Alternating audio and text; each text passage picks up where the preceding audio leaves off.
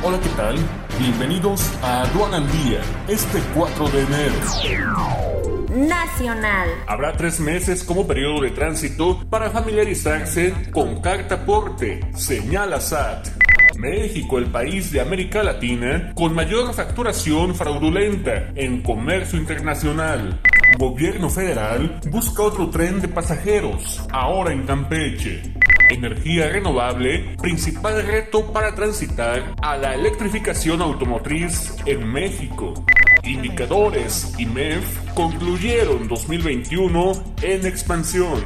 Sector de fibras inmobiliarias retoma el paso.